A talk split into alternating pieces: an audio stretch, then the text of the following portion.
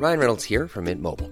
With the price of just about everything going up during inflation, we thought we'd bring our prices down. So to help us, we brought in a reverse auctioneer, which is apparently a thing. Mint Mobile unlimited premium wireless. Ready to get 30, 30, bit to get 30, bit to get 20, 20, 20, bit to get 20, 20, bit to get 15, 15, 15, 15 just 15 bucks a month. So, Give it a try at mintmobile.com slash switch. $45 upfront for three months plus taxes and fees. Promo for new customers for limited time. Unlimited more than 40 gigabytes per month. Slows. Full terms at mintmobile.com.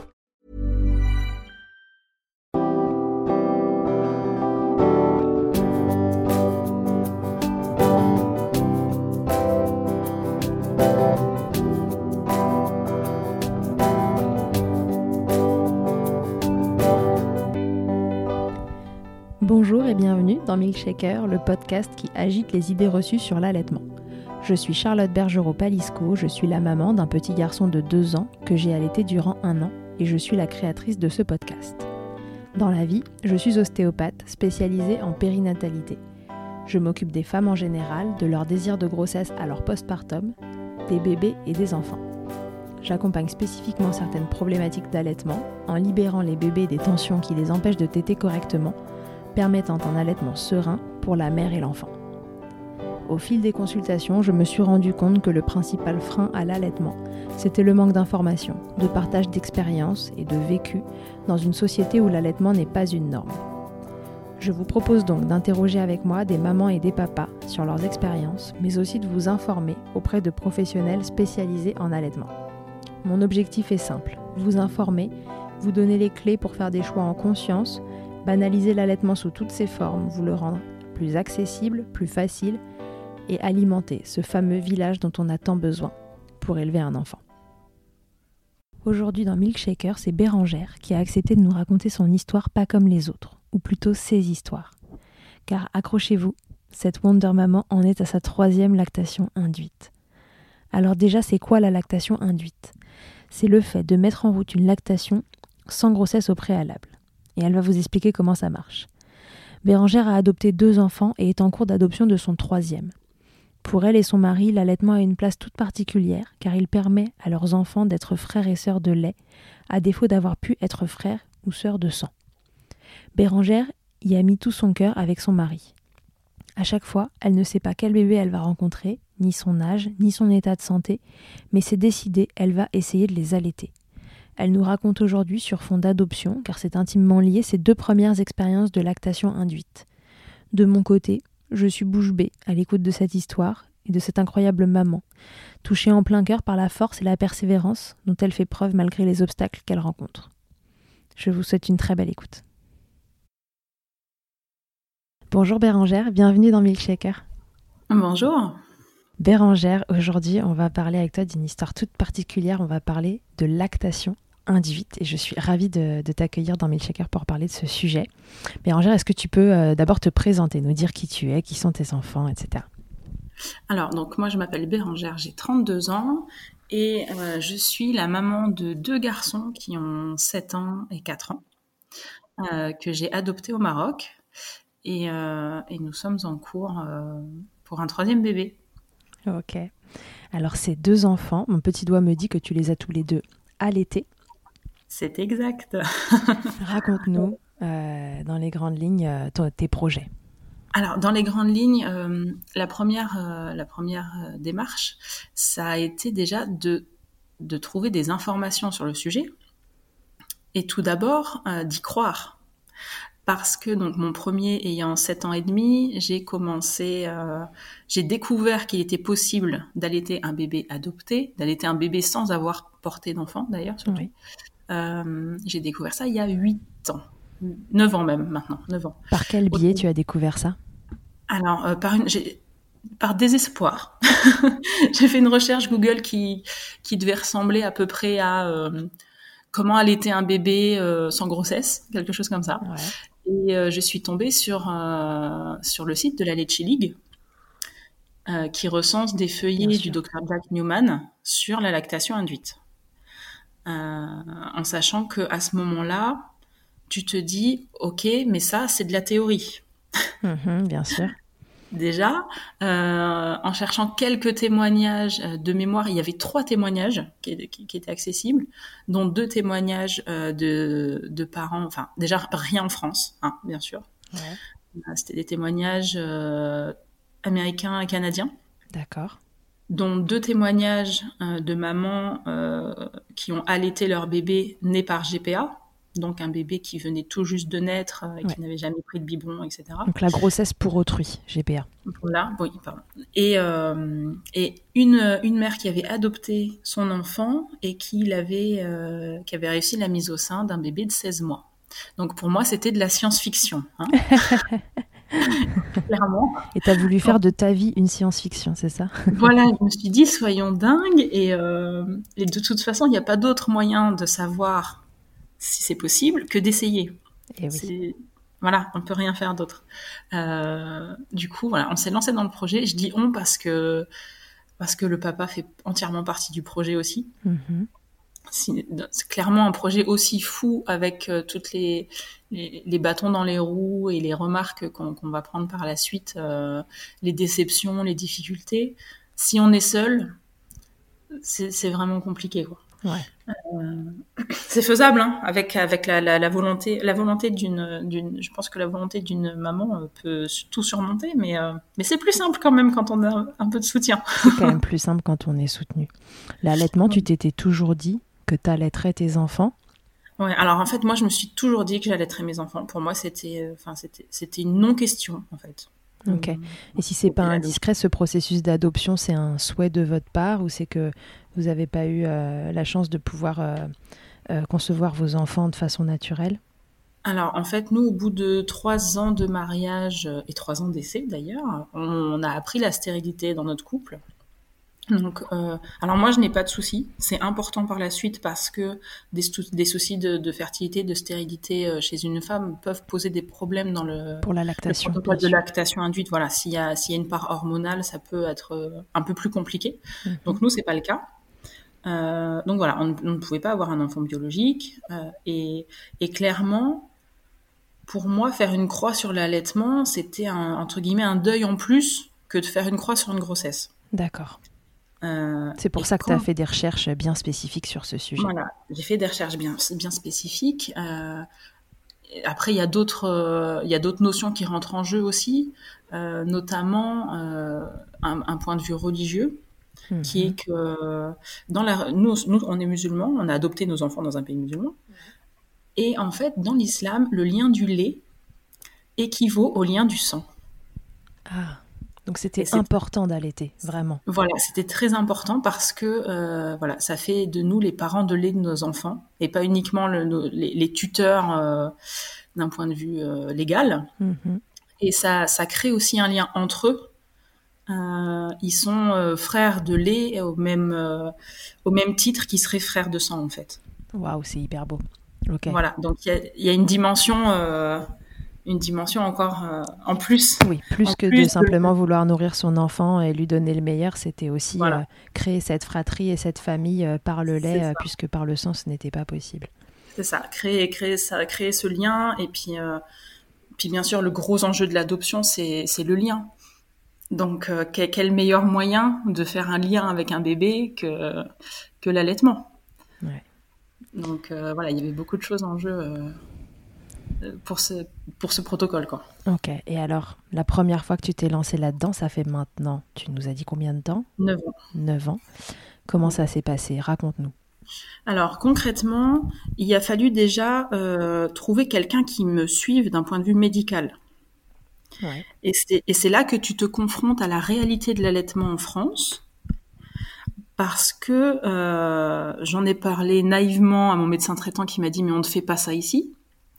Mmh. Euh, J'en ai parlé naïvement à euh, un, une autre personne euh, d'un point de vue médical qui m'a dit qu'il fallait laisser la nature à la nature et que ce n'était pas naturel d'allaiter un bébé qu'on n'avait pas porté.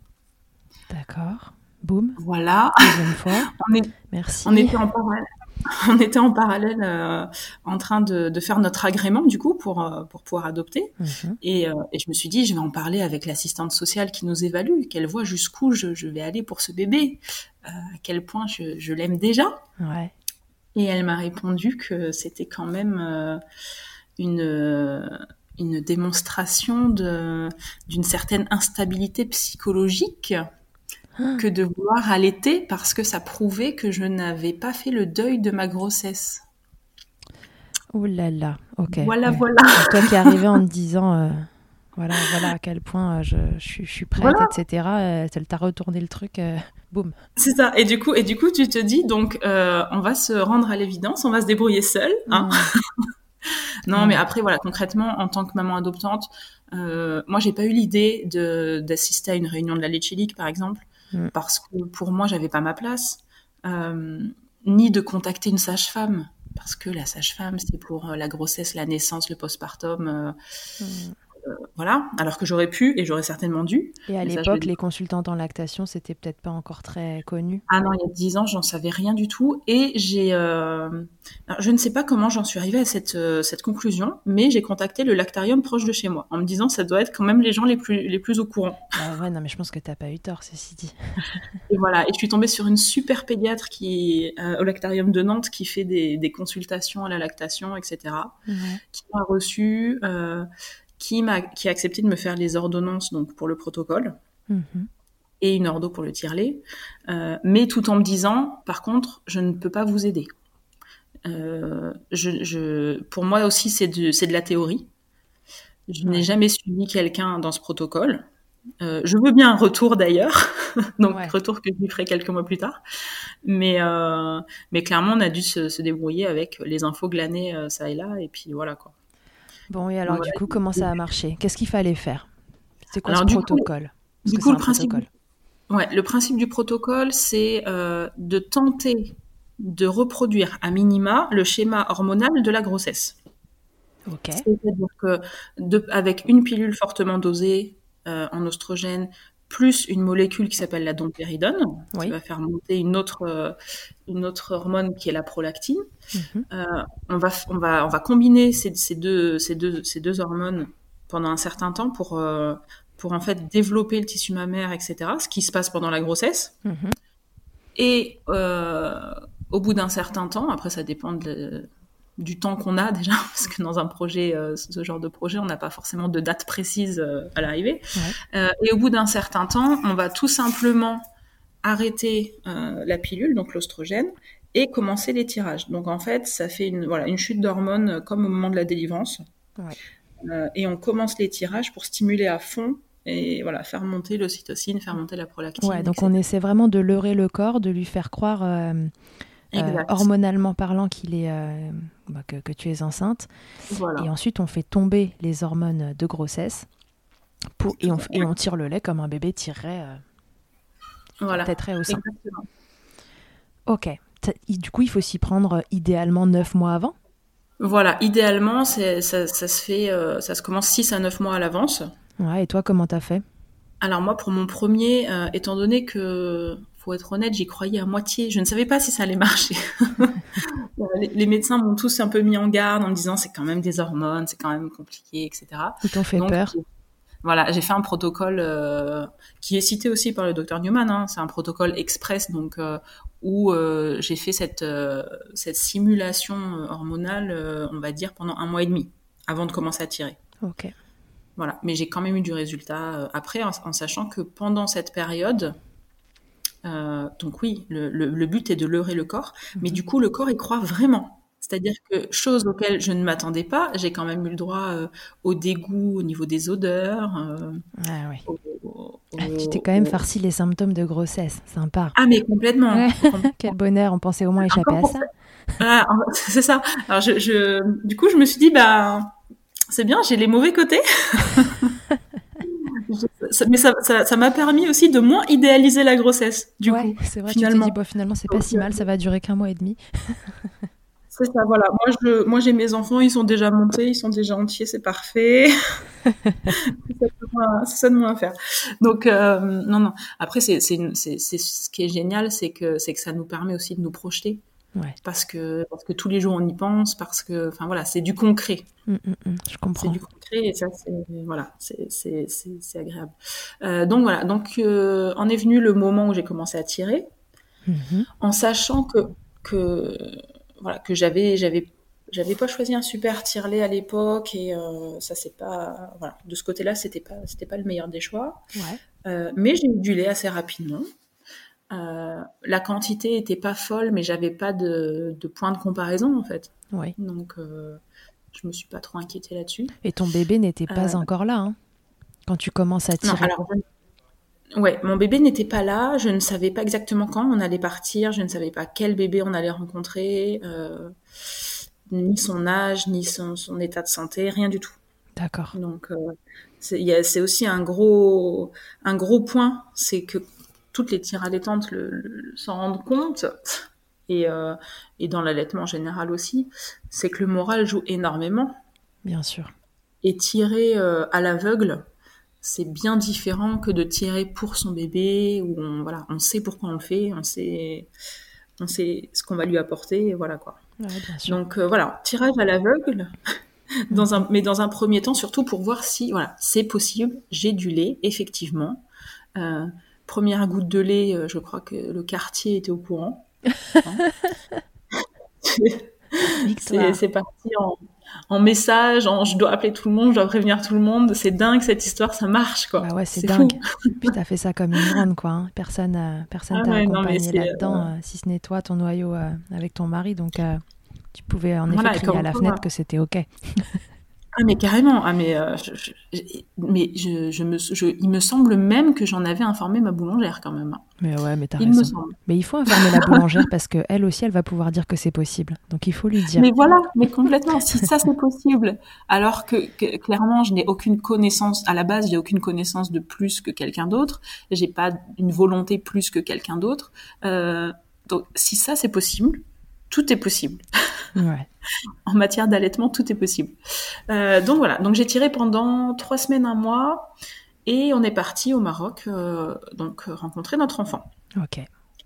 Euh, on ne savait pas exactement quand. On avait un rendez-vous. on est parti le 21 décembre. On avait rendez-vous le 24 décembre. Ouais. Et on est arrivé à 9h30. On a déposé notre dossier. Et, euh, et la directrice nous dit Ah bah c'est bon, votre dossier il est complet. euh, oui. Ah bah allez vous asseoir, on va vous présenter un enfant. OK. D'accord. ok. on n'avait pas prévu ça comme ça, mais euh, pourquoi pas. OK. Donc, Comme patienter on- en a- salle d'attente, s'il vous plaît. Ah, voilà, non mais nous on s'attendait à ce qu'elle nous dise bon bah voilà, moi j'ai bien votre dossier, il est bien entre mes mains, il est complet.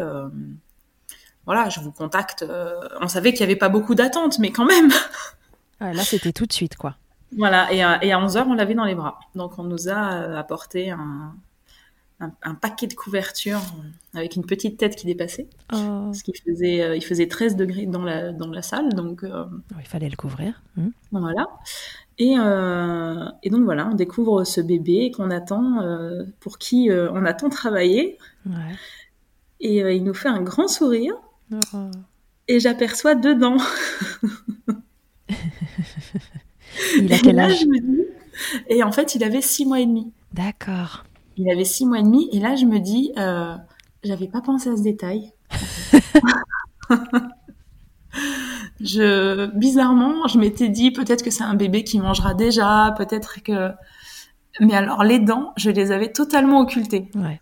Gros- grosse, grosse erreur de ma part. Pourquoi ça t'a fait peur, ces dents? Euh, parce que euh, parce que bébé donc était il avait deux dents il était en pleine euh, douleur dentaire parce qu'il avait les, les- les deux incisives du haut qui étaient en train de sortir aussi Ouais. et je je me suis absolument pas vue avec mon téton entre ses dents en fait C'était pas envisageable d'un coup. bizarrement je ouais c'est voilà et après voilà on ne savait rien des, des démarches on savait pas comment ça allait se passer euh, et euh, et il y a eu beaucoup de choses qui ont fait qu'il a fallu un peu revoir notre copie euh, parce que cette, cette première tétée, nous, enfin moi je l'ai imaginé, je l'ai rêvé, je ne sais combien de nuits, hein. Ouais. Euh, voilà, assise au calme, dans un rocking chair, avec mon bébé dans les bras qui me regarde amoureusement. Mhm, La petite musique euh, qui, qui voilà. berce en Et fond. puis, euh, et puis au final, euh, on a découvert qu'on pouvait voir notre enfant que deux heures par jour jusqu'à la fin des démarches. D'accord. Et surtout qu'on pouvait le voir que dans ce grand salon où étaient tous les autres parents, où passaient tous les enfants, les nurses, etc. Ouais, Et oui, il fait 13 degrés. Et où il fait 13 degrés. Donc, euh, Ouais, dis, pas super propice à, à mettre en place euh, des tétés. Non, clairement. Et puis en plus, ça serait très mal passé, ça, ça aurait été très mal vu euh, Ouais. que, que j'allaite devant les autres personnes. Mhm. Donc, euh, il a fallu attendre que, que l'enfant sorte de l'orphelinat. D'accord. Voilà, parce qu'en plus, c'est un bébé qui n'avait jamais tété. Et, euh, et, et au niveau alimentation, en fait, euh, il avait un biberon toutes les deux heures, donc bon, pas de souci là-dessus. Mhm. Sauf qu'un biberon sur deux, c'était du lait mixé avec des biscuits type euh, petit beurre. D'accord. Voilà. Donc c'était c'était plus de la bouillie que du lait. Et Ouais. pour que ça aille plus vite, il coupait la, la tête de, de la tétine. Ouf. Donc il avait l'habitude d'un débit, comment dire Ouais. J'allais te dire, les petits beurres, ça passe pas dans les tétines normalement. Mais bon. Voilà, il coupait, il coupait carrément le haut de la tétine en fait. Mais pas, voilà, c'est pas qu'ils élargissaient le trou. Hein. Ils mettaient un coup de ciseau, clairement. Il y avait plus de, Ouais, donc c'était du gavage, quoi. voilà, c'était du gavage. Mais du coup, euh, je me suis dit, ça- je pense que ça va être compliqué pour lui, parce que moi à l'époque, je tirais, donc je tirais 150 millilitres par jour. D'accord. Autant dire que par, euh, par tirage, euh, j'avais peut-être 30 millilitres, quoi. Ouais. Lui, il descendait un bib de 240, de 270 en 4 minutes, Mm. même pas. Ouais, tu là, l'offre et la demande, ça va pas, ça va pas coller. Alors, ça va pas coller. Alors du coup, j'ai fait du tir allaitement. J'ai Mhm. tiré euh, tout ce que je pouvais euh, et il avait un biberon tous les jours et ça c'était déjà euh, super important pour moi Bah ouais. Bah, pour créer ce lien dont je parlais au début. Oui, on l'a compris, ça va plus loin que le fait de le nourrir. Voilà. Et, et aussi parce que voir son bébé deux heures par jour, c'est compliqué. Ouais. Euh, surtout quand tu dois le laisser euh, et tu sais que qu'il aura pas, personne va répondre à ses besoins en fait. Mm. Moi, je me souviens de- de- d'un détail entre guillemets. Euh, à 17 heures, on devait donc reposer notre enfant dans sa chambre. Sauf qu'en général, il n'y avait personne. Donc, euh, tu prends ton bébé, tu le passes par-dessus la barrière, tu le poses par terre et tu t'en vas. Et il hurle et il est tout seul. Oh, chouchou. Donc quand tu dois faire ça tous les jours, le fait que juste avant de partir, je lui donne, je lui donne le biberon avec mon lait, ou que papa lui donne le biberon avec mon lait, euh, t'as l'impression que tu lui laisses une petite partie de toi quand même, Ouais. tu vois? Donc c'est quelque chose de d'appréciable pour tout le monde. Euh, lui, je pense pas qu'il en avait conscience, bien sûr, mais voilà. Aujourd'hui, à 7 ans et demi, euh, il en est très très fier. Ouais.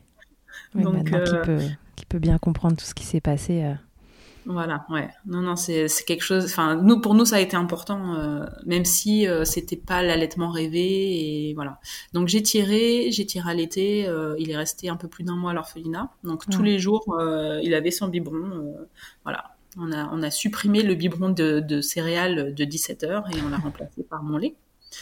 Mais, mais ça, c'est pareil. Les nurses n'étaient pas d'accord parce que pour elles, c'était plus important qu'ils prennent ces céréales enfin qui étaient même des petits beurres plus que des céréales, donc du sucre plus qu'autre chose. Ouais.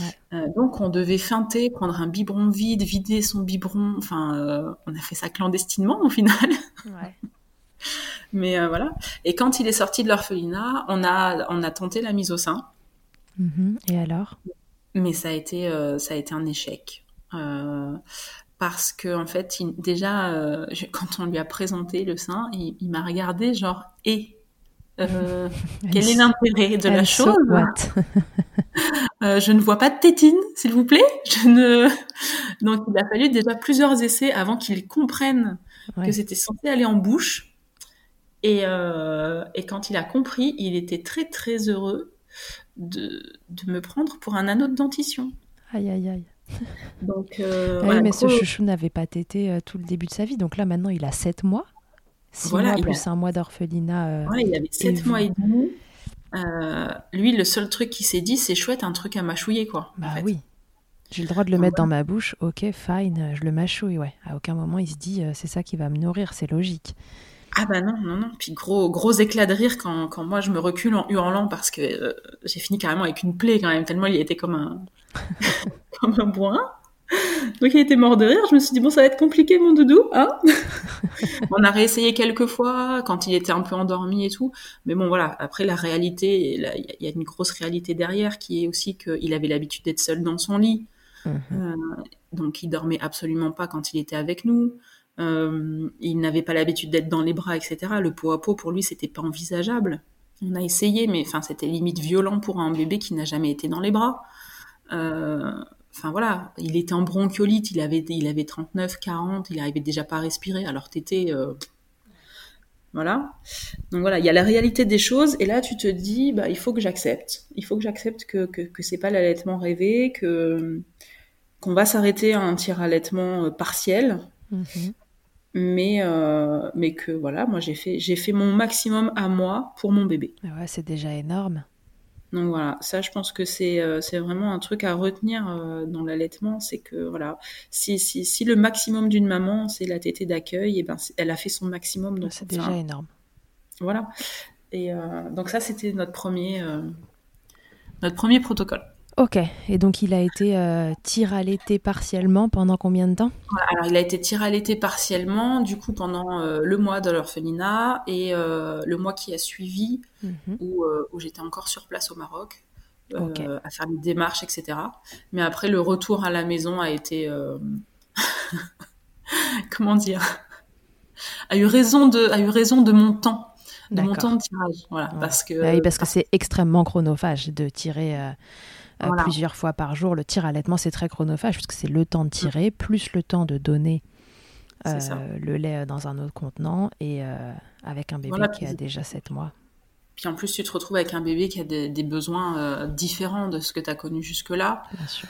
Euh, parce qu'il faut créer un lien, parce que c'est un bébé qui a jamais été attaché, parce que euh, le pauvre du coup s'est retrouvé en pleine angoisse de séparation au moment où il est juste à, à peine en train de comprendre ce qu'étaient des parents. Ouais. Euh, Enfin, c'était euh, voilà. Je me suis dit voilà, je je ne vais pas insister. Ouais, il y a un moment où il faut choisir ses combats. euh, voilà, c'est ça. Donc là, il y avait déjà assez de assez de, de chamboulements et je me suis dit voilà ce temps ce temps j'ai pu lui accorder avant qu'il soit là j'ai pu lui accorder tant qu'il est à l'orphelinat etc parce que parce que ça, ça faisait un lien entre nous parce que voilà mais maintenant il faut que je lui accorde à lui entièrement et euh, ouais, C'était ça son besoin. voilà c'est ça s'adapter aux besoins de l'enfant même si c'est pas celui qu'on avait espéré celui qu'on avait rêvé celui qu'on avait imaginé Ouais. c'est toujours lui qui passera avant Ok. Donc du coup, euh, t'en gardes quoi comme souvenir de cette première expérience euh, de lactation induite? Alors moi, pour moi, cette première lactation, euh, elle n'a pas été entièrement réussie, mais j'en garde déjà la grosse. euh, la- Enfin, pour, pour moi, en fait, c'est un peu, c'est un peu ma motivation. J'ai pas envie de dire de tous les jours, mais je me dis, t'es parti d'un moment où tu n'imaginais même pas que c'était possible, Mm. que c'était imaginable, que ça pouvait être réel. Euh, et donc en partant de rien, tu as réussi à donner ton lait à ton bébé que tu as adopté. Donc ça, c'est vraiment le fait de... Moi, ce que j'en garde, c'est une grosse force de se dire, ne, enfin, ne, ne jamais penser que c'est impossible. Tant Ouais. qu'on n'a pas tout cherché, tant qu'on n'a pas tout retourné, tant qu'on n'a pas tout essayé, c'est impossible de baisser les bras. euh, voilà. Même si le résultat au final, il n'est pas celui que tu imaginais, c'est pas grave. Ouais. C'est pas l'important, quoi. Ok. Donc, euh, et puis, voilà. Puis, et puis la démonstration que que- qu'une maman, parce que moi c'était ma première expérience de maman, du coup, c'est avec lui Eh oui. que je suis devenue maman, euh, qu'une maman est prête à tout, quoi. Ah oui, ça. Voilà. Mais non, mais c'est vrai, tu, Eh tu oui. l'imagines pas avant d'être maman. Tu dis oui, je vais l'aimer, oui, mais tu, tu, tu n'imagines pas la force que tu peux avoir en fait. Hmm. Donc, euh. Donc du coup, euh, de cette force que tu as, que as tirée de cette première maternité et de ce premier allaitement, combien de temps après euh, vous avez décidé de réitérer l'expérience, la, la même Ah. expérience en fait Voilà, la même expérience. Alors là, euh, mon, donc mon grand garçon avait deux ans et demi. Donc il n'était pas si grand que ça. hein. Ouais. Quand on a commencé les démarches euh, pour le deuxième, Mhm. et, euh, et au final, on s'est même pas posé la question pour le coup. Ouais. C'était totalement logique, c'était sûr. Et, euh, et en fait, moi, le, maintenant, bah, encore plus maintenant qu'on est au troisième, le, les, dé- les démarches d'adoption vont de pair avec la lactation induite, en fait. C'est Ouais, un un pack, euh, package euh, total. donc voilà. Seulement là, je me suis lancée pas du tout dans le même état d'esprit. Je me suis pas dit, on va essayer voir si ça marche. Je me suis dit, ça marche. J'ai acquis plus de connaissances. Euh, parce qu'entre-temps, moi, je suis tombée dans, le, le, dans la passion de, de, de l'allaitement, etc., à vouloir en comprendre tous les rouages, tout ce qui peut, tout ce qui peut se passer, etc. Yes. Je me suis dit, voilà, je sais, je sais que c'est possible. J'y crois. Déjà, ça, c'est très, très important. Mhm. Je crois en ma capacité à avoir du lait. Euh, donc, je vais tout faire au maximum pour que, pour que ça, ça aille au mieux et pour que, que j'ai plus de quantité, pour que j'arrive à mettre bébé au sein, etc. Donc, je suis partie encore plus déterminée et avec beaucoup plus d'armes, surtout. Ouais. Et tu avais gardé en mémoire que, ben, que par contre, tout ça euh, allait être euh, euh, soit sublimé, soit mis à mal par, euh, par le bébé euh, que, que Voilà. tu allais rencontrer et que tu Ouais. savais pas quel bébé tu allais rencontrer. C'est ça. Là, j'étais, j'étais beaucoup plus, euh, j'étais moins dans la, dans l'idéalisation. Ouais. J'étais là, voilà, moi, je vais donner le- mon maximum, mais, euh, mais je suis pas la seule dans l'équation, quoi. Voilà. Il y, a, il y a le bébé, il y a la situation, parce que c'est sûr que quand tu te retrouves avec euh, un bébé qui sort de l'orphelinat, des démarches administratives à faire, qu'en plus t'es pas chez toi, t'es chez quelqu'un d'autre, euh, c'est pas, c'est pas propice à une, à un une mise en place de l'allaitement, donc euh, Mm, mm, mm. ça va, on peut prendre ça aussi en compte. Ouais. Donc j'ai commencé, j'ai été directement revoir euh, le, lactari- le lactarium. Je me suis dit, je ne vais pas me casser la tête à en parler à qui que ce soit d'autre. Hein. Tu lui as raconté du coup la première fois. Voilà, ouais, ouais, du coup, je lui, ai- je lui ai raconté. Donc, elle était très contente d'avoir un retour, euh, très contente de m'accompagner aussi pour le, pour le second, en me, disant, en me donnant quelques petites astuces, et- etc. Donc, euh, très, très chouette. Euh, voilà. Donc, là, j'ai fait un protocole qui était un peu plus long, mais c'était encore pas le protocole complet parce que euh, on a dû partir plus tôt que prévu, en fait. D'accord. Donc, Alors là, combien de temps finalement as-tu été euh, pseudo-enceinte Alors là, pendant quatre mois. Ok. Voilà, pendant quatre mois, j'ai pris 10 kilos. Hein Ah oui, donc la vraie grossesse quoi. Voilà, avec euh, avec euh, donc tous tous les à côté, hein, euh, les, les douleurs, euh, les douleurs à la poitrine, euh, les, les dégoûts, les sautes d'humeur, les sautes d'humeur, merveilleuses les sautes d'humeur, un vrai un vrai plaisir, surtout surtout que c'est inexplicable puisque tu n'es pas enceinte, donc personne ne met ça sur le compte de la grossesse, n'est-ce pas? Voilà.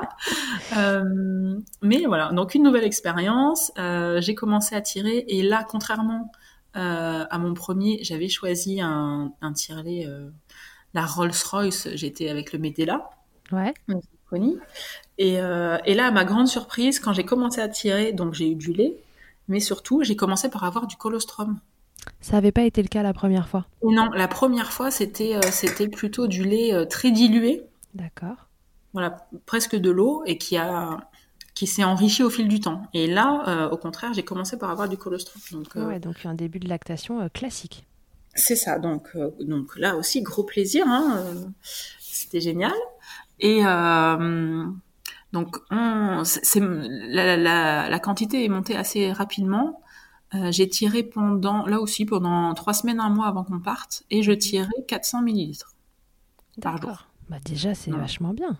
Donc voilà, donc déjà c'est presque trois fois plus. Donc j'étais j'étais assez confiante, Euh, comme quoi euh, croire en soi et puis prendre un maximum d'infos, ça sert, Ouais. ça se voit tout de suite.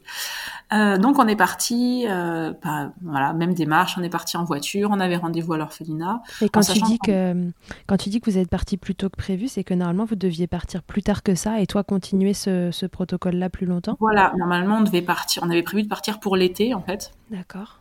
Et, euh, et finalement les choses se sont faites différemment. On est parti dès qu'on a eu le papier de l'agrément en main. On est parti le lendemain, je crois. D'accord. Ok. On ne pouvait pas attendre plus. Et, plutôt, euh, t'avais du lait, donc euh, go. Bah oui, voilà. Donc à un moment donné, il faut y aller, quoi. c'est vrai que les tirages, quand tu es toute seule chez toi, euh, c'est un peu compliqué. Quand tu as, Ouais, ouais. les contacts avec le bébé, c'est beaucoup plus simple, quoi. Tout à fait. Donc on, donc on est parti en sachant qu'on avait contacté l'orphelinat avant. Donc on avait deux noms d'enfants. Ok. Voilà. Et on nous avait, on, avait un bébé euh, qui avait trois semaines et un bébé qui avait trois mois. Donc on part euh, très confiant, enfin beaucoup, pas, pas très confiant, mais on s'est dit voilà, on a plus de chances de réussir une mise au sein, etc. euh, qu'avec notre premier de six mois et demi. Mhm. Euh, et donc on arrive 72 heures après euh, devant l'orphelinat et la directrice nous dit ah non mais en fait il y a plus de bébé. D'accord. Voilà. Donc il y en a un des deux qui a été retiré de l'adoption et on ne sait pas pourquoi. Et Mhm. l'autre euh, apparemment sa mère serait revenue le, venue le récupérer donc tant mieux. Hein. Oh là là. Oui. On sait tous, c'est tout ce qu'on leur souhaite. Mais c'est vrai que nous, du coup, on a un peu pris une, une claque. Ah ouais, une sacrée claque. en plus, elle nous a même pas reçu dans son bureau. Hein. Elle nous a, elle nous a dit ça sur le seuil de la porte, quoi. Oui, parce que de deux, de deux bébés, on passe à non, vous êtes devenus pour rien, quoi. Voilà, donc là, on s'est dit, mais on est devenu plus rien. Et puis moi, tout de suite, je me dis, mais mon protocole, quoi. je, ne peux pas avoir fait tout ça pour rien, c'est pas possible. Donc on s'est laissé quelques jours de réflexion euh, entre est-ce qu'on rentre, euh, est-ce qu'on est qu'on insiste, qu'est-ce qu'on fait. Euh, au final, on a décidé d'appeler d'autres villes au Maroc. Ouais. Et, et, sur les autres villes, tout le monde nous a donné des délais de 6 mois, de 9 mois, ou alors on nous a dit ah non mais il faut il faut venir sur place et c'était très loin. Mhm. Et il y a une ville qui est Marrakech qui nous a pas répondu. Et on s'est dit, écoute, il y a 300 km d'où on était. On y va. Euh, bah, on, y va on y va demain, quoi. Donc, euh, tout ça avec notre grand garçon de 3 ans. Bien sûr. oui, oui, bien sûr. Donc, voilà, beaucoup de choses aussi à remuer pour lui. Mhm. Parce qu'il voilà, il a toujours connu son histoire, mais le revivre un peu par procuration, c'était un peu compliqué pour lui, quoi. donc, on, on va dans une autre ville en sachant que moi, la réponse de la directrice me disant qu'il n'y a plus de bébé, le jour même, je ne tire que 150 millilitres. Et eh ouais, l'influence euh, de notre état sur notre lactation. Voilà, le lendemain, j'étais même pas à 100. Donc euh, ça, c'est pareil, c'est quelque chose... Euh, là, pour le coup, il y a... on le voit. Voilà. Des fois, on a des doutes quand on est en allaitement parce qu'on voit pas exactement, on ne sait pas exactement si c'est ça ou si le bébé a quelque chose. Ou... là, moi, pour le coup, rien n'avait changé dans mes tirages, dans mes dosages, dans tout ça. Et euh, directement, on dit il n'y a pas de bébé, ben il n'y a plus de lait quoi. Et ouais. C'est assez, c'était assez ouf. Euh, et donc on est parti sur Marrakech. Euh, dans un premier temps, la procureure nous dit non non, il n'y a pas de bébé parce qu'elle ne connaissait pas et qu'elle n'avait pas trop envie de voilà. Et en fait, le lendemain, le lendemain on décide d'y aller au culot. Et au lieu de passer par la, pas par la voie légale, mais au lieu de passer par la procureure, on décide de faire le tour des orphelinats nous-mêmes, quoi. D'accord. Donc, euh, c'est ce qu'on fait. Au premier orphelinat, elle nous dit euh, écoutez, enfin, on rentre en disant voilà, nous, on ne veut pas voir de bébé, parce qu'on sait très bien comment ça se passe. On ne veut pas voir d'enfants. On veut juste savoir si vous avez des enfants euh, adoptables et voir leur dossier d'un point de vue médical, d'un point de vue administratif, enfin, voilà parce que parce qu'il y a des enfants qu'on peut rencontrer et qui peuvent être bloqués pendant deux mois, trois mois, quatre mois, mm-hmm. sans qu'on puisse rien faire parce qu'il manque un papier, par exemple. Oui.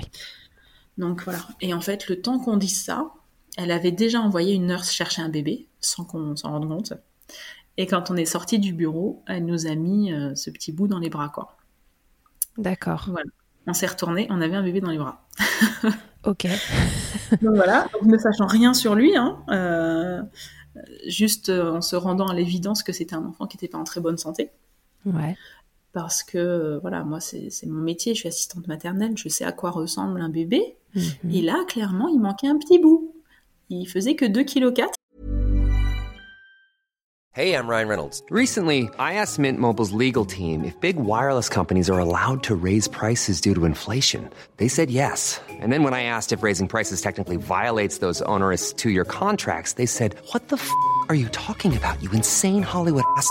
So to recap, we're cutting the price of Mint Unlimited from $30 a month to just $15 a month. Give it a try at mintmobile.com slash switch. $45 up front for three months plus taxes and fees. Promo for new customers for limited time. Unlimited more than 40 gigabytes per month. Slows. Full terms at mintmobile.com. Euh, ouais. Il était très très très pâle. Il ne pleurait pas, il n'ouvrait pas les yeux. Enfin, voilà. Ouais, ça n'allait pas. Ça allait pas. Et... Euh, Et du coup, euh, on, a, on a dû prendre une décision. Donc on a, on a décidé que, voilà, que ça serait notre enfant, même si on n'en savait rien. Mm. Les seules infos qu'on avait, euh, c'est le papier avec lequel il est arrivé de l'orphelinat, où il était écrit euh, bébé X garçon RAS. Ouais. Avec, sa, avec sa date de naissance. Donc c'est là qu'on a su qu'il avait 12 jours. D'accord. Donc voilà, tout petit. Euh, et, euh, et, donc on a été le, le on l'a emmené deux jours après euh, chez un pédiatre mm -hmm. qui nous a dit bon voilà il faut qu'il fasse des analyses tout de suite et, et tout ça, chose qu'on a faite. Et en fait, il allait pas bien, quoi. Elle a testé ses réflexes, il avait quasiment pas de réflexes. Quand les analyses sont revenues, en fait, on a vu qu'il était en anémie Mhm. et surtout en septicémie. Donc, il Ah. avait une infection généralisée qui était, euh, qui était passée dans le sang, quoi. Ouais, donc ça n'allait pas du tout. Donc, ça n'allait pas du tout. Et, euh, et ma première réflexion, ça a été de dire, il faut absolument que j'ai du lait. Il faut absolument que la machine elle reparte parce que parce que c'est de ça qu'il a besoin ce bébé. Hormis un traitement, euh, des antibiotiques, etc. Et on a fait une petite hospitalisation, mais euh, Ouais, mais Mais tu t'es dit c'est ça dont il a besoin là. Voilà, c'était évident, c'était plus qu'évident. Il avait des gros soucis en plus. euh, Enfin, en fait, il avait pas de réflexe de succion et puis il était tellement KO il qu'il était avait même pas la force de ouais. un biberon de toute façon. Ouais. Euh, et du coup, euh, la seule technique qu'avaient mis en place les nurses, c'était qu'elles le calaient dans le lit, Mhm. donc de manière à ce qu'il puisse pas bouger. De toute façon, il n'avait pas de force, il bougeait pas, avec le biberon attaché sur le côté du lit, Ok. qui lui coulait dans la bouche en fait. Donc, il était obligé d'avaler. Donc, je pense que voilà. c'est un enfant qui aurait été sondé en France, j'imagine. Ouais, probablement. Euh, mais là, c'était pas possible. Après, c'est la réalité, c'est la réalité du terrain, j'ai envie de dire. Ouais. Euh, moi, la directrice m'a dit, vous comprenez, si je l'hospitalise, je peux plus acheter le lait pour les 25 autres nouveau-nés. Et Et ben, je fais quoi? Ouais, c'est la réalité du terrain, quoi. Voilà, donc on fait ce qu'on peut. Euh, nous, on n'avait pas d'autre choix que de laisser faire. Euh, parce que les nurses euh, ne pouvaient rien faire d'autre. Donc elle lui changeait le, son biberon toutes les deux heures, en fait, mais il était jamais vide. Ouais. Euh, nous, quand on était là, donc pareil, hein, deux heures par jour. Et oui, parce que tu refais cette histoire de deux heures par jour pendant un mois alors que tu as en face de toi un bébé qui, qui a besoin de soins et tout ça, quoi. C'est ça, et ça c'était très très dur. On a essayé de forcer. D'ailleurs, on, on l'a fait nous-mêmes hospitaliser euh, pour 48 heures, au moins qu'il ait 48 heures d'antibio sous perf, etc. Et, et rien que pour le faire hospitaliser, on a dû signer des décharges comme quoi on s'engageait à payer la facture, etc. Ouais, bien Enfin, sûr. ouais. c'est aller signer ça au tribunal. Au début, ils voulaient même pas nous laisser faire. C'était un peu compliqué. Euh, et donc, euh, par contre, je me suis dit, il est tout petit, il faut pas que je laisse passer ce, ce laps de temps. Et euh, elles ont accepté de me laisser allaiter dans le bureau de la directrice, en fait, Ok. autre, dans le grand salon. Et donc, il a, il a tété. euh, on essayait de se prendre un petit moment un peu tous les jours ou un jour sur deux parce qu'on avait aussi le grand frère qui lui n'était pas accepté dans le bureau parce que à trois ans euh, dans un bureau c'est un peu compliqué il retournait tout donc lui voilà donc lui le, vivait, vivait très mal que maman parte avec le petit frère euh, s'isoler dans un coin enfin euh, c'était in- inconcevable pour lui donc voilà tous les jours ou un jour sur deux au moins euh, il Ouais. tétait Tu tentais des mises au sein et il t'était? Voilà. Alors, ITT, ça se passait très bien, mais euh, vu son état de santé, il s'endormait plus qu'autre chose et je pense qu'il tirait quasiment rien. Ouais. Parce que même avec un biberon, donc le, le- le débit est plus, est plus, enfin c'est beaucoup plus simple. Il y a beaucoup moins d'efforts à fournir Bah, par l'enfant. Pour boire 40 millilitres, il mettait plus qu'une heure. Oui, d'accord. Oui, donc il était encore complètement KO. À quel moment il a pu sortir? Vous avez pu le traiter? Enfin, le faire Alors, traiter? euh, alors nous, du coup, voilà, déjà après son, après son, son hospitalisation, ça allait mieux. Et moi, ce qu'il faut savoir, c'est que euh, du moment où il a tété la première fois, donc ça faisait trois jours qu'on l'avait rencontré, c'était le lendemain de prise de sang, euh, j'ai le sein qu'il a tété qui s'est mis à couler Ouais. de manière euh, Spontané. euh, voilà. Euh, et mais euh, vraiment impressionnant, vraiment le, le seul sein qu'il avait qu'il avait tété parce qu'il avait, il avait fait qu'un côté, grosse différence. Et donc moi quand je suis rentrée chez moi et que j'ai, on a eu les résultats de son- ses analyses etc. Et je me suis dit il faut absolument qu'il ait, qu'il ait mon lait, il faut absolument, il lui faut absolument du lait maternel. En plus les nurses m'avaient dit il ne mange pas, il ne veut pas manger, voilà on est obligé de faire du gavage. Ouais. Je me suis retrouvée avec ma petite production diminuée en me disant c'est pas possible quoi. Il y a deux semaines je tirais 400. Là, je tire plus rien. Euh, non, c'est pas possible. Donc, je suis rentrée en me disant, je vais faire un power pumping, je vais tirer toutes les 10 minutes s'il faut. Mais je vais relancer le truc. Et, euh, et j'ai une, euh, une belle-mère en or euh, qui a une recette traditionnelle que, qu'on fait aux femmes qui viennent d'accoucher, etc. au Maroc. C'est une soupe Ouais. avec plein de galactogènes dedans Ok. qui marche d'enfer. Et, euh, et j'ai appelé ma belle-mère en, en détresse totale en disant il, me- il me faut ta soupe. Là, je dois vraiment tout faire. Voilà, on a rencontré un bébé, il est pas en bonne santé. euh. Elle m'a dit bouge pas. Euh, attends, je vois ce que je peux faire. Et en fait, donc ma belle-mère de 60 ans a pris le car de Casablanca jusqu'à Marrakech à 23 Oh là heures avec sa cocotte de 5 litres sur les genoux pour que pour que 4 heures après, j'ai ma soupe dans mon bol. Tellement chouette. Et ça, euh, enfin ça, c'est des souvenirs clairement. Enfin, encore une fois, tout ça, c'est déjà du lien qui se fait autour de ce bébé qui arrive sûr. dans la famille, quoi. Ouais, tout le monde est là pour lui. Voilà, c'est super important et c'est quelque chose que, que que je raconte à mes enfants. Enfin, ça fait partie de de, de, de- de l'histoire. Ah bah, bien sûr.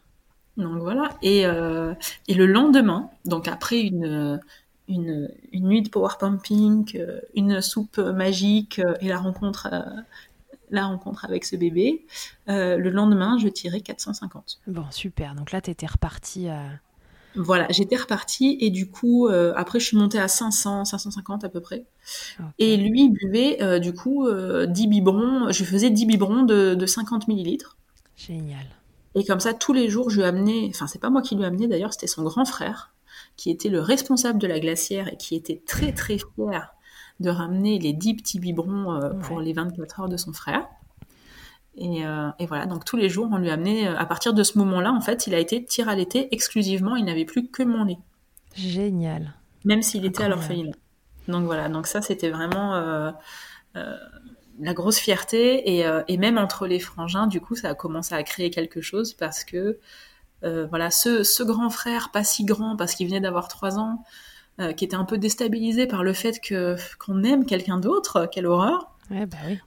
Du coup, s'est dit que, que lui aussi avait son rôle à jouer et que c'est lui qui lui amenait à manger, donc super important quand même. Et oui. Euh, et c'était son premier réflexe quand on, quand il, donc il amenait la glacière, c'est lui qui l'amenait à la cuisine pour les dodo nurses.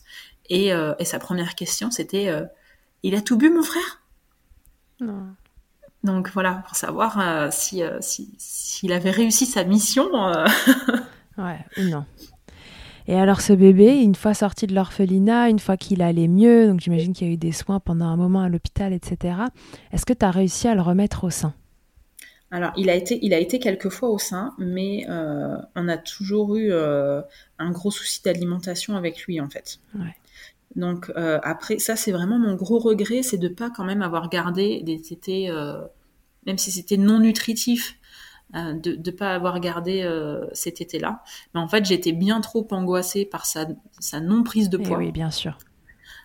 Et du coup, je me suis dit, faut pas, faut pas qu'il, faut pas qu'il passe son énergie à téter. Ouais, tu préférais enfin, savoir qu'il avait juste mangé la dose qu'il fallait parce que c'était urgent. Déjà ça, c'était super compliqué quoi. Et, et quand on a, donc il est sorti de l'orphelinat, il avait euh, un mois et une semaine. Mhm. Et, euh, et quand on est retourné chez la pédiatre qu'il avait vu, donc alors qu'il avait 14 jours, elle m'a dit, elle nous a dit, sur le coup, j'ai pas voulu vous le dire pour pas que vous vous découragiez, mais euh, quand vous me l'avez amené la première fois, je lui donnais 48 heures à vivre. Ouais. Donc c'est vrai que là tu te dis, ok, nous on a déjà fait quelque chose de dingue parce que au final euh, il a eu son traitement, etc. Mais surtout il s'est mis à manger. Du moment où ça a été mon lait, en fait, les nurses, les nurses, elles m'ont dit, mais c'est dingue, c'est pour la première fois, on l'a entendu réclamer. On a beau. entendu cet enfant pleurer et réclamer et finir un biberon. Donc, euh, enfin, forcément, c'est, enfin, C'est Voilà. hyper fort. Ça, c'est, c'est hyper fort. Tu sais que ça fait partie aussi de son rétablissement. Tu sais que, que voilà, c'est un peu grâce à ça. bah, bien sûr. Donc, euh, donc honnêtement, voilà. Moi, j'ai continué le tir allaitement parce Ouais. que pour moi, c'est important qu'il ait mon lait et voilà, parce qu'il a, il a toujours, là aujourd'hui, il a 4 ans et demi, euh, il a toujours des soucis de poids, des soucis d'alimentation, euh, voilà. Ouais. Mais, euh, mais, mais c'est vrai que voilà, mon, mon petit regret, euh, c'est de pas avoir continué euh, Les mises au sein. pas- la mise au sein, ouais. Parce que, parce que j'aurais pu, et lui euh, était OK, mais c'est vrai que quand tu n'as pas été, euh, quand tu n'as pas été, euh, comment dire, quand t'as jamais, t'as jamais eu d'enfant qui ne mange pas. Moi, ça m'était jamais arrivé d'être en contact avec un bébé si petit qui refuse de manger, en fait. Ah ouais, et dont la santé est mise à mal. Voilà, pour moi, c'était pas possible. Pour moi, un bébé, ça mange. Un grand, après, il peut, voilà, choisir certains aliments, avoir un peu de manque d'appétit, il y a pas de souci. Mais, euh, mais quand t'es sur un bébé à qui il faut ouvrir la bouche de force pour mettre le biberon, descendre toi-même la langue parce qu'il gardait la langue dans le palais, enfin, euh, voilà, on, on s'est focalisé plus sur sa santé euh, Logique. Voilà. Donc du coup, il est, on est resté en tir allaitement quand même pendant trois mois, donc jusqu'à ces trois mois et demi. Chouchou a été allaité. Voilà, il a été tiré à l'été exclusivement. Euh, euh, et, après, après bon, voilà, le manque de temps, le fait d'arriver avec du coup deux enfants à la maison. Mhm, mhm. Bah oui, bien sûr. Là, voilà, on se remet dans le contexte. Il y a le grand de 3 ans. C'est ça. Euh, ce bébé euh, qui a eu tant de problèmes pour démarrer sa petite vie, qu'il faut forcer à prendre ses biberons régulièrement. Donc voilà, oui, puis en plus, le grand, le grand le vivait super mal. Enfin, moi, petite anecdote, euh, le jour où on est sorti de l'orphelinat avec euh, notre petit, euh, arrivé devant l'orphelinat, on dit donc à notre grand, écoute, c'est aujourd'hui, le petit frère, on le prend, ça y est, il reste avec nous pour toujours. Et il me regarde dans les yeux, il me dit, on n'en prend que un, maman, hein les enfants. ok. Et une fois, et une fois arrivé, une fois arrivé en fait dans l'appartement qu'on louait, euh, bébé était dans son couffin, je, j'étais en train de le regarder, et j'ai mon grand qui vient, qui le regarde, moi, moi de mon point de vue, il le regardait euh, avec amour, quoi, et qui me glisse à l'oreille, maman, si je mets mon petit frère dans les toilettes, ça va faire des bulles. Alors? Et là, et là j'ai compris. là j'ai compris qu'il allait falloir un peu surveiller, hein. Mais voilà, du coup, en fait, il, l'a il, très mal vécu au début, donc euh, c'est pareil. Est-ce que je vais continuer à tirer toutes les deux heures pendant 20 minutes euh, Ou est-ce que ce temps, euh, ben, je au final. à autre chose. Voilà, donc ça a été, ça a été la, la, décision, la décision qui a été prise. Quoi. Donc, trois mois et demi de tir à allaitement.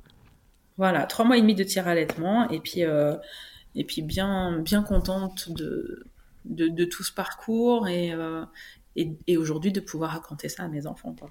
Ouais, et puis là, tu repars surtout pour, euh, pour une nouvelle aventure alors. Voilà, là, je suis repartie dans une nouvelle aventure depuis janvier dernier. Euh, j'ai recommencé un troisième protocole en me disant cette fois, je vais avoir le temps, je m'y prends assez longtemps à l'avance, je vais faire un protocole complet. à la base, j'étais partie sur voilà, 6-7 mois de, d'hormones. Sauf que 6-7 mois, c'est énorme déjà. Euh, je me suis retrouvée euh, là aussi à, prendre 15 kilos, euh, avoir des effets au bout de, au bout de 4-5 mois, donc c'est le maximum que j'avais fait, assez dur. Enfin, mhm. les mêmes que d'habitude, hein, saut d'humeur, envie de rien. je me suis retrouvée à pleurer au milieu de mon salon, je ne sais même pas pourquoi. voilà. les hormones, les joies des hormones. C'est ça. Euh, et, euh, et, voilà, il y a eu la, situation sanitaire qui s'est emmêlée, qui fait qu'on n'a pas pu partir quand on voulait partir. On devait partir au mois de juin. Donc j'ai continué mon protocole en me disant j'ai pas j'ai pas subi tout ça pour arrêter maintenant, euh, en espérant que les frontières soient ouvertes en septembre, etc. Mhm. Et on est finalement parti en septembre. Mais mais ça s'est pas super bien passé parce que là-bas, dans, le, enfin, voilà, dans le pays, tout était bloqué, les enfants étaient bloqués, euh, catastrophe. Et on est rentré euh, six semaines plus tard, sans bébé. Donc moi, pendant tout ce temps-là, je tirais mon lait. Eh oui. Euh, du coup, j'ai 10 litres au congélateur. Hein. j'allais te demander, tu fais quoi du lait que tu tires avant que les bébés soient là? Ils sont au congélateur, tu leur donnes plus tard Ouais, c'est ça. Donc, euh, ah ouais, c'est trop important. Ah oui, imagine. et les quelques jours, je vois par exemple quand on est sur la route ou quoi que ce soit, les quelques jours où je dois jeter, mais c'est un déchirement, quoi. J'imagine. et du coup, euh, du coup, on a, voilà, quand on est rentré, j'ai décidé de stopper euh, en me disant, je sais pas quand on va repartir, je sais pas comment ça va se passer. là, voilà, mon corps avait clairement besoin d'une pause hormonale. Ouais. Le, mental aussi, parce que quand ça fait des, du coup, moi, ça faisait déjà presque trois mois que je tirais. Ouais. Euh, Tout ce que j'avais tiré au Maroc, j'ai dû le jeter. Là, pour le coup, j'ai vidé le congèle que j'avais au Maroc. J'ai tout, dû tout jeter parce qu'on était en location. euh, voilà, assez compliqué. Ouais. Donc j'ai dit, bon, non, il faut que j'arrête là. Il faut que je me refasse une santé mentale. Ouais. Donc voilà, j'ai j'ai arrêté pendant un mois et demi. Et, euh, et là, j'ai repris il y, a deux, il y a deux semaines.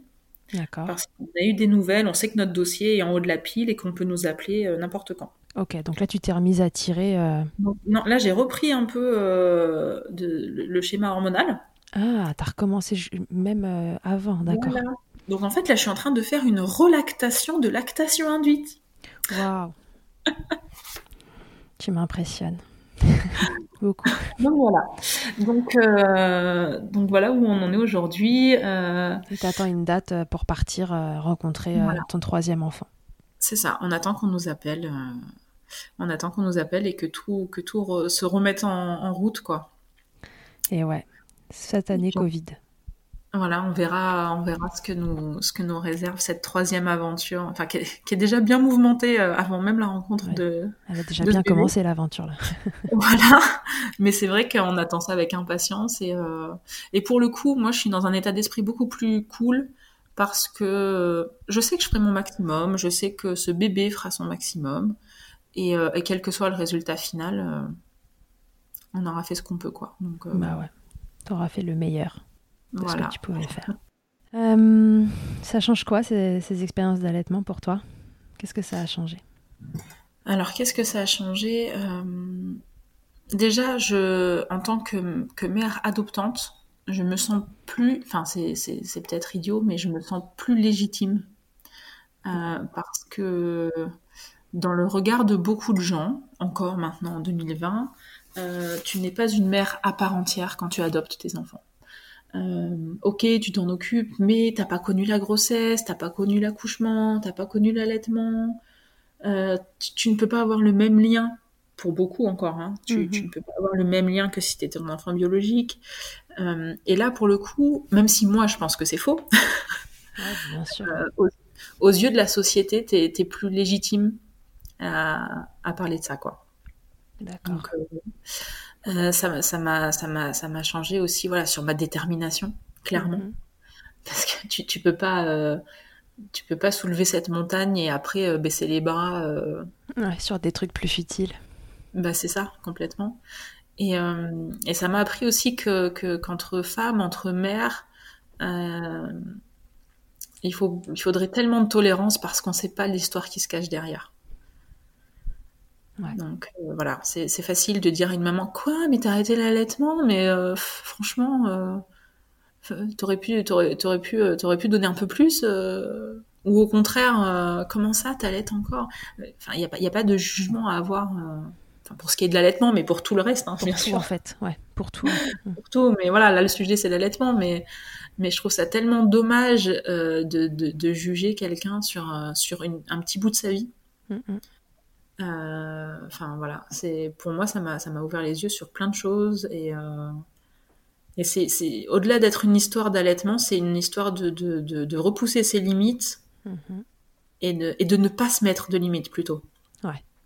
De ne pas se mettre de limites, de, de, de, de, de faire tomber euh, toutes les barrières euh, que la société a voulu nous mettre en tête, que nos anciens ont voulu nous mettre en tête, que, que voilà. tu- il faut, faut, savoir, faut savoir aller contre tout ça Ouais. et, euh, et, et se faire sa propre idée d'une situation plutôt que, que de parler avec, euh, avec l'idée de, de Tata Jacqueline ou, ou du pédiatre euh, de la famille euh, qui nous suit depuis 40 ans. Donc euh, voilà. Ouais, ça t'a, ça t'a fait repousser tes limites. Ah ouais, complètement. complètement. Alors tu donnerais quoi comme conseil à une maman qui nous écoute et qui a envie d'allaiter? Euh, moi, mon seul conseil pour moi, c'est déjà de croire en ses capacités.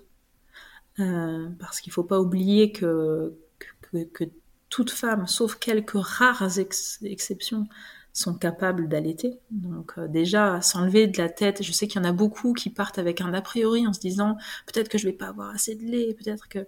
Et déjà cet état d'esprit, Influence la mise en place de l'allaitement. Bien sûr, ça influence, ça influence énormément. Et, euh, et surtout, euh, garder, garder bien, bien en tête que tout est possible. Moi, franchement, je me fais le, le, le, porte-parole du tout est possible dans l'allaitement. De par mon histoire, enfin, comme je disais au début, moi, je, je, je n'ai rien de plus que quelqu'un d'autre. Absolument rien. Je suis partie sans connaissance, je suis partie sans être entourée. Mm, mm. À part le soutien, le soutien, de mon mari qui était aussi dans le projet, sinon personne ne m'a aidé. juste, juste vouloir que ça se réalise. Ouais, une motivation. Euh. Voilà, parce que je sais qu'il y en a qui, qui, qui, qui partent euh, entre guillemets défaitistes en disant voilà, moi j'ai pas de soutien, ma famille ils veulent pas que j'allaite, mon, mon conjoint euh, moyennement, je ne connais je ne connais rien sur la, sur l'allaitement, mais si vous partez du principe que c'est possible, que vous le voulez, voilà, tout est possible. Faire une relactation d'un bébé qui a, déjà trois mois, euh, continuer d'allaiter en travaillant, continuer d'allaiter, euh, de, faire du co-allaitement, d'allaiter un bambin. Rien, rien n'est impossible dans l'allaitement. Ok. Ok, ok. Avant, de, avant qu'on se quitte, euh, Bérangère, je vais te proposer de répondre à mon interview Fast Milk. Ok. Et je vais te demander quelle est euh, du coup euh, ta tétée la plus insolite ou ton tirage le plus insolite. Alors moi, clairement, mon tirage le plus insolite, je ne réfléchis même pas, c'est euh, quand on est parti pour mon, mon premier et que j'avais rangé mon tirelet dans la valise destinée à, à, notre étape, donc après une journée de route, en me disant, oh, j'attendrai ce soir. Sauf que au bout de 3 heures, 4 heures, je ne sais plus, dans la voiture, je me suis retrouvée obligée de tirer en expression manuelle dans un gobelet sur l'autoroute euh, en, voyant les voitures passer à droite à gauche en me disant c'est totalement irréel comme situation. Mais tu avais les seins qui allaient exploser. Ah oui, j'avais pas le choix. Et à un moment donné, j'ai dit écoute, euh, voilà, j'ai pas le choix là. c'est tout de suite euh, maintenant. Voilà. Ok. Ta position préférée dans le Kama Sutra de l'allaitement euh, alors moi, ma position préférée, ça a été euh, quelques positions. Euh, ça, bah, ça a été la, la BN, hein. ouais. avec avec mon tout petit pour les, les, tout premiers pot à pot quand on a pu enfin sortir de l'orphelinat et qu'on était quand, s'est découvert, qu'on a passé notre première nuit ensemble, quoi.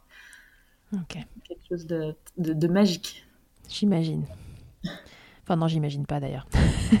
j'imagine pas parce que je l'ai pas vécu pour l'imaginer, mais je peux ressentir un peu, euh, un peu de ce moment. Je pense que ça se rapproche de la première nuit avec son bébé, où on, où on dort pas, où on, l'admire, ou voilà. Ouais. Moment magique. Et si en un mot tu pouvais me résumer ton allaitement? Alors, peut-être un mot pour le premier et un mot pour le deuxième? Et on verra le troisième une autre fois, tu reviendras nous raconter. Ouais. le premier, je dirais euh, prise de conscience. Ouais. Et, euh, et le second, euh, je dirais accomplissement. Ok. Et t'aimerais que ce soit quoi le mot du troisième? Et j'aimerais que le, le, troisième, ça soit, ça soit l'entièreté ouais, t'aimerais un, un, allaitement euh, à part entière euh, voilà. au sein. Je rêve, je rêve, je rêve d'un allaitement au sein, euh, long jusqu'au sevrage naturel. voilà, ça c'est mon, c'est mon rêve ultime. Après, voilà, faut savoir faire avec avec la situation, mais. Mais dans l'idéal, ce serait ça. C'est ça. Eh ben, écoute. C'était euh, un moment hyper, euh, hyper riche euh, en informations, en émotions. pour moi, je suis hyper émue, j'ai la chair de poule depuis, depuis que ça a commencé. je ne peux que te souhaiter que, que, ce troisième allaitement soit entier, entier comme toi tu l'imagines, et que, et que ce chouchou arrive vite, parce que, parce mm. que ça y est, tu l'as, tu l'as assez attendu maintenant. C'est ça. donc voilà, je te, je te, souhaite plein, plein, plein de bonheur pour, pour ce troisième épisode. J'ai hâte que tu me racontes la suite. Je prendrai de tes nouvelles d'ici là. Et, euh, et puis voilà, je, donc, euh, bah, euh, si vous voulez suivre Bérangère, est-ce que tu peux nous redonner le, nom exact de ton compte? J'ai peur de mal le, prononcer. C'est Lina. Mon, compte, c'est Linazou. Voilà, Linazou. avec deux Z. voilà, donc si vous voulez suivre ses aventures, parce qu'elle va nous raconter via Instagram voilà, la, suite de, l'aventure pour ce troisième allaitement, n'hésitez pas à, aller checker son compte. et puis voilà, promis, un jour, on fera une suite dans Milkshaker pour, pour que tu nous racontes ça. Ah, mais avec, avec grand plaisir et, euh, et avec, euh, avec euh, cri d'enfant en, en, fond sonore. Ah bah oui, cri d'enfant, son de tété. ah oui, oui on va, la totale. Mais voilà, c'est avec plaisir et moi, c'est avec grand plaisir que je raconte cette histoire, bien sûr. Et, et si, si ça peut, si, ça, si moi, je peux, je peux passer de l'autre côté et être le témoignage où une maman va se dire c'est possible, j'en suis honorée et et il faut, faut, faut, qu'on entende, faut qu'on entende les, voix de l'allaitement euh, le plus possible, quoi. Ouais. Donc, merci, euh, merci à toi pour tous ces podcasts et pour, euh, pour, pour essayer d'agrandir au maximum le cercle de l'information sur toutes ces petites histoires d'allaitement. Bah, merci. Bon, bah écoute, très bien. Euh, encore une fois, un autre merci voilà, pour ces mamans qui nous écouteront, pour celles qui pensent que, ça n'existe, enfin qui ne savent même pas que ça existe, pour celles euh, euh, qui se diront que, ça peut être une solution pour elles, pour celles qui juste voilà, prendront de la formation et puis seront sûrement comme moi très touchées par ton histoire. Merci de nous raconter ça. Puis, puis en plus, je pense que ça peut, ça peut aussi servir dans le sens où Bon, on n'a pas trop fait de, de, relation avec la relactation, mais il y a aussi plein de mamans qui regrettent de ne pas avoir allaité ou qui ont eu un bébé qui était en néonate, etc. Et qui ne qui n'imaginent pas que c'est possible de relancer la machine mm, mm. euh, de façon beaucoup plus légère que pour une lactation induite, bien sûr. Euh, c'est tout à fait possible qu'avec du travail, on peut remettre bébé au sein, même s'il a l'habitude du biberon. Euh, et, et, ne serait-ce que que pour une maman, on va dire, euh, qui ne rencontrerait pas de, entre guillemets, de gros soucis, se dire, ok, euh, si ça c'est possible, moi, je pense que je vais pouvoir survivre à la montée de lait que je redoute tant, par exemple. Donc euh, voilà, donner, donner cette, cette force, c'est, ça n'a pas de prix, quoi. Non, ça n'a pas de prix. Merci d'en donner, d'en donner une partie comme ça de de semer des, jolies graines parce que je pense que ça va donner euh, plein d'idées euh, à plein de femmes et euh, voilà juste se dire que c'est possible et puis après comme tu l'as répété plusieurs fois chacun fait fait ce qu'il peut avec ce qu'il a avec son histoire un instant T et ça ça, ça n'appartient qu'à vous. Ouais c'est super important de le redire ça. Parce que parce qu'on on, veut tellement on veut tellement être parfaite faire le faire le, ce qui est entre guillemets le mieux euh, au point de vue, enfin. Ouais, pour nos enfants. Au, regard, même par rapport au regard des, gens, mm. euh, que, que je, des fois je vois des mamans qui sont dépitées en me disant ah ben oui j'ai allaité mais bon moi j'ai allaité que un mois. Oui mais si, c'est le maximum que t'as donné, t'as pas à, en être euh, comment dire, enfin t'as à en être fier quoi d'avoir donné ton maximum. Enfin c'est un truc. Bref, Chacun fait, le, chacun fait le max euh, avec, euh, avec ses prérequis à lui et, et au moment où il le fait. Donc euh, voilà, cet épisode se veut juste vous donner de la force et en aucun cas un sentiment de culpabilité si vous si vous avez pas fait pareil ou que non, ne, le voyez pas comme ça, voyez-le juste comme comme une ouverture sur le champ des possibles. Voilà, exactement. Bon, Bérangère, merci beaucoup. Euh, à très très vite. J'ai hâte que tu me racontes la suite. Moi aussi, j'espère. J'ai hâte de vivre la suite. Bah, j'imagine. Merci beaucoup euh, pour la dose de, douceur, de force et de et d'émotion euh, que, tu viens que tu viens de nous envoyer. C'était super. Eh ben, avec plaisir. Et à tous et à toutes, je vous dis à très bientôt dans Milkshaker. Merci mille fois d'avoir écouté cet épisode de Milkshaker. Vous pouvez suivre l'actualité du podcast sur le compte Instagram du même nom et sur mon site internet charlotte-bergerot.fr où vous retrouverez tous les épisodes mais aussi une rubrique Milk Letters constituée de témoignages écrits, un autre support pour vous transmettre toujours plus. Si vous avez aimé ce podcast, n'hésitez pas à m'aider en le soutenant. Pour cela, je vous invite à vous abonner, à laisser un commentaire, à lui attribuer 5 étoiles en fonction des plateformes ou encore en en parlant beaucoup, beaucoup, beaucoup autour de vous. Je ne vous présente plus Emma et son titre I'll Be There qui continue de nous accompagner. Et je vous dis à très vite pour un nouvel épisode. D'ici là, n'oubliez pas, prenez soin de vous, milkshakez autant que vous le voudrez et bousculons ensemble les idées reçues sur l'allaitement maternel. Ah. hate to see you down. Can't stand to know you're hurt. When you say it's getting loud, voices in your heart. And you know I get it, so let it all out. Keep your head up, your masterpiece, and I'll swear that I'll be there by your side. A text away, you know you can find me. It just takes a whisper, and I'll be there to listen. I got I'll fight with you, cause I love you. I'll be there. I'll be there. Oh, I'll be there. I'll be there. I know I'm not perfect. Sometimes I look myself. Hope you know I care. You can meet me anywhere. You know I get it, so let it all out. If anyone comes at you, then I'll swear that I'll be there by your side.